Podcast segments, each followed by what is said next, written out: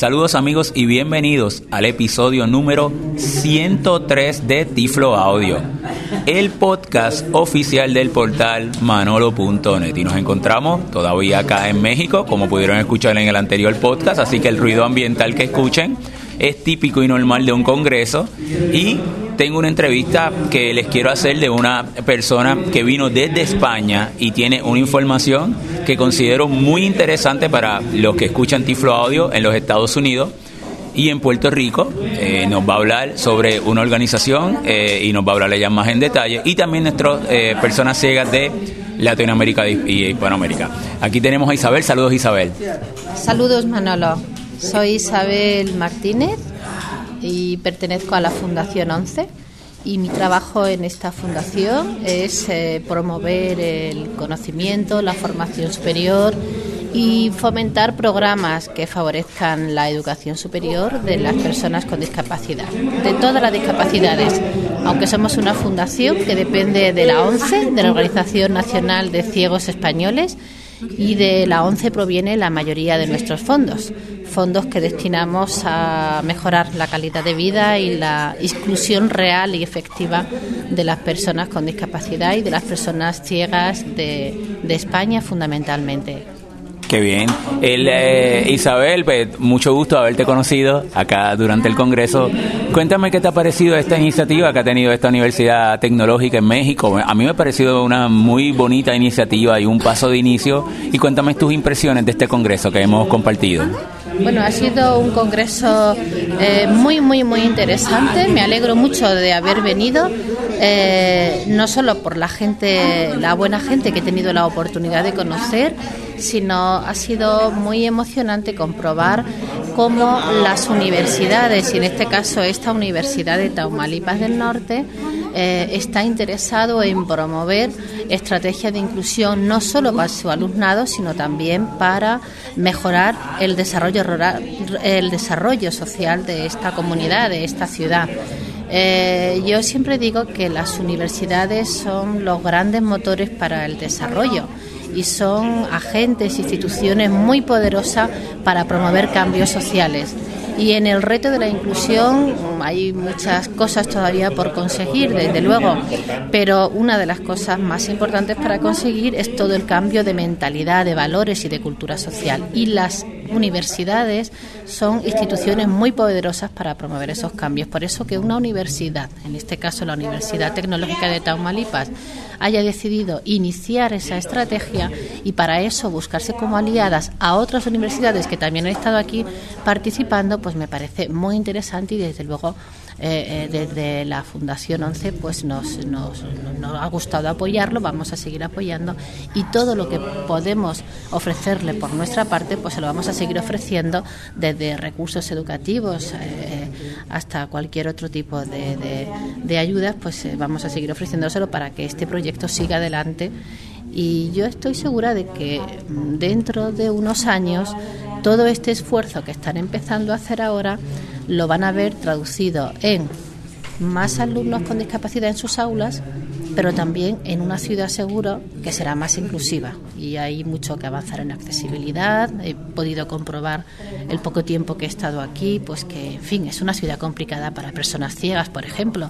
No hay muchas aceras, no hay apenas semáforos. Es decir, yo creo que todo lo que desde la universidad se, puede, se pueda fomentar va a ir eh, en favor y en beneficio no solo de las personas ciegas y con discapacidad, sino de toda la comunidad de Reynosa. Cuando empecé a conocer algo de Reynosa antes de llegar aquí y busqué información, eh, pues eh, buscaba información y, y decía la, la, web que era una ciudad que había crecido mucho muy rápidamente, que había muchas industrias, que el estar cerca de Estados Unidos, pues eso le favorece en su desarrollo industrial.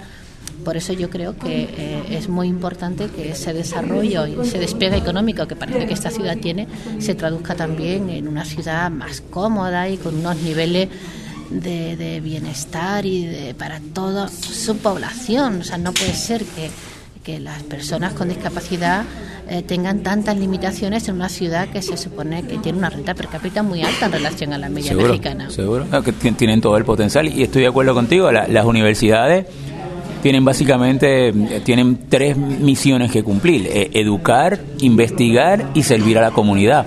Y fíjate que cuando tú transfieres ese conocimiento de la universidad a la comunidad, tienes que adoptar a la comunidad en el ámbito de la accesibilidad, vamos a conseguir el, comunidades más accesibles, que, que es lo que estabas mencionando. Háblame un poco eh, para, sobre la Fundación 11, la, la, que me comentas que haces trabajo acá en Latinoamérica, para que la, nuestros, eh, las personas que nos escuchan de Latinoamérica sepan cómo la Fundación, el, el trabajo que estás haciendo y cómo la Fundación los pudiera apoyar. Sí, la, la, Fundación 11, como digo, depende de la 11. hay un grupo social que se llama Grupo Social 11, muy conocido en España, en Europa y, un poquito también en América Latina, aunque no ha sido nuestra zona de expansión. Es una organización que nació hace 80 años, eh, que fundamentalmente eh, eh, surgió de esa voluntad de los ciegos españoles en el año 38, fíjense, un año antes de la Guerra Civil por eh, salir a la calle, trabajar y tener autonomía. Es decir, se negaban nuestros ciegos españoles ya en el año 38 a vivir de la beneficencia. Y ahí surgió un modelo social empresarial que consistió en que estos ciegos vendían unos cupones, una lotería, eh, y con el dinero que sacaban de esa lotería, pues ganaban su salario. Eh, ese modelo fue creciendo después de la guerra civil, eh, se creó, se fue creando ya un modelo eh, empresarial en cuanto que era la ONCE se convirtió en junto con Loterías y Apuestas del Estado en, una empresa social que vivía de la venta de loterías. eso genera pues que actualmente en España 22.000 personas, la mayoría ciegos, eh, vendan eh, y vivan de su salario vendiendo lotería, es decir, un trabajo muy noble, eh, como tantos vendedores de lotería, tanto del Estado, de la, de la, de la Sociedad Estatal de, Apuestas del, Gobierno y la de la ONCE. como digo, 22.000, más de 22.000 personas, en su mayoría ciegas y algunas con otras discapacidades, viven de su salario vendiendo el cupón. Pero esa venta del cupón, además de permitir empleo para más de 22.000 personas con discapacidad en España, también permite que esos beneficios que se obtienen de esa venta del cupón se dediquen a generar servicios sociales para las personas ciegas, investigación en tiflotecnología, profesores y maestros de apoyo para los niños y niñas ciegas que necesitan apoyos educativos desde que nacen para poder desarrollar un modelo educativo exitoso. Eh, permiten también eh, investigar en, en, todo lo que son ramas biomédicas que mejoran la visión y la mejora de la calidad de vida de las personas ciegas. Y luego una parte también de ese dinero que genera la ONCE se destina también a la Fundación ONCE, que es una fundación de solidaridad con otras discapacidades, que nos dedicamos a hacer programas de inclusión social, fundamentalmente de generación de formación y empleo para personas con discapacidad y mejora de la accesibilidad, y a la Fundación FOAL, la Fundación ONCE para América Latina. La ONCE y los ciegos españoles siempre han querido también tener un acto de generosidad hacia sus compañeros y compañeras ciegas de América Latina a través de esta fundación a la que se dedican varios millones de euros al año.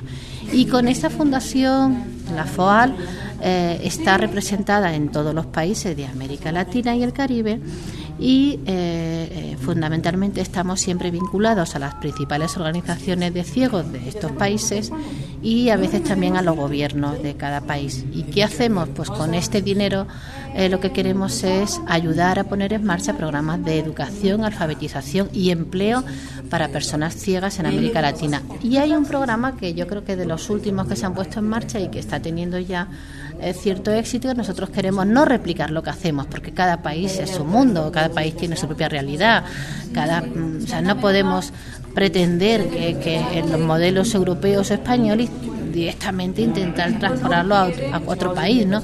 Pero sí que eh, aprendiendo de nuestra experiencia española de intentar mejorar la inclusión a través de la formación y el empleo, un programa que se llama Ágora, que está ahora mismo desarrollándose en todos los países donde estamos, en América Latina, lo que pretendemos es capacitar profesionalmente a las personas ciegas para que luego puedan montar sus propios negocios o para que puedan encontrar un empleo. Y estamos asesorando a las empresas también de América Latina para hacer esa intermediación, ayudarles a hacer esa intermediación y concienciarlas y formarlas para que puedan incorporar también en sus plantillas a personas ciegas.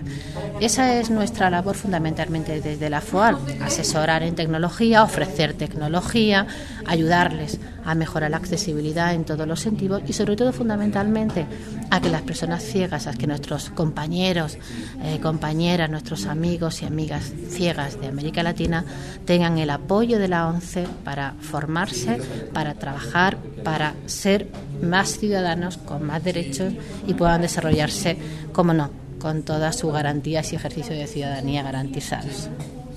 Excelente. Y fíjate, pensando ahora en lo que comentas, que básicamente el apoyo que, ustedes ofrecen, lo que realmente va a la base de, fomentar una cultura de igualdad. Y en, la, en nuestras sociedades, principalmente en los países hispanos, si no tienes una cultura de igualdad, que realmente se, se crea que una persona ciega puede usar tecnología, puede usar un cajero este parlante, pueda este obtener un grado universitario, pues eh, muchos esfuerzos pues no van a, llegar muy lejos porque realmente se falla en esa base, ¿verdad? De esa cultura de igualdad. Así que esos esfuerzos que ustedes hacen sin lugar a duda, ¿verdad? Eh, contribuyen hacia ese esfuerzo.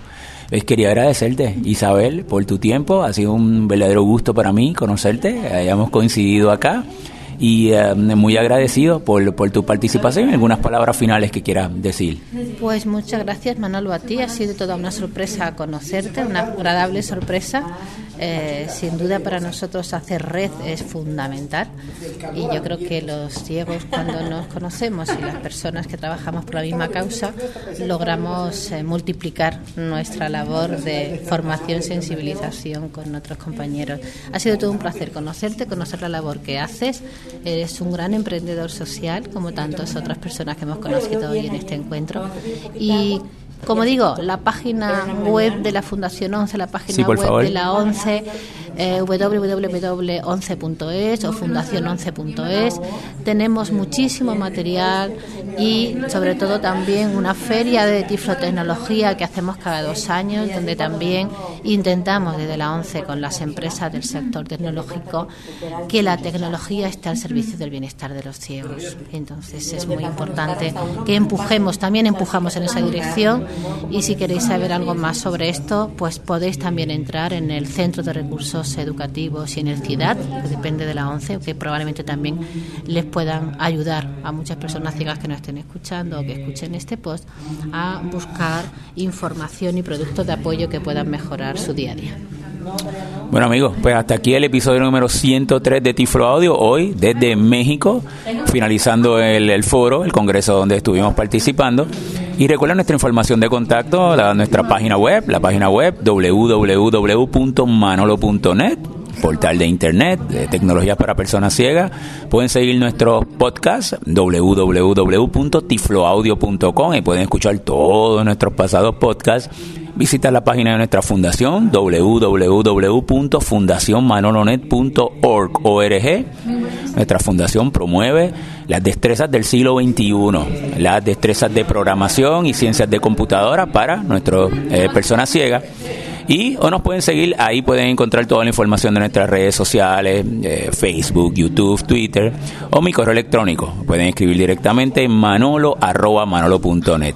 Amigos, será esta entonces hasta nuestra próxima ocasión.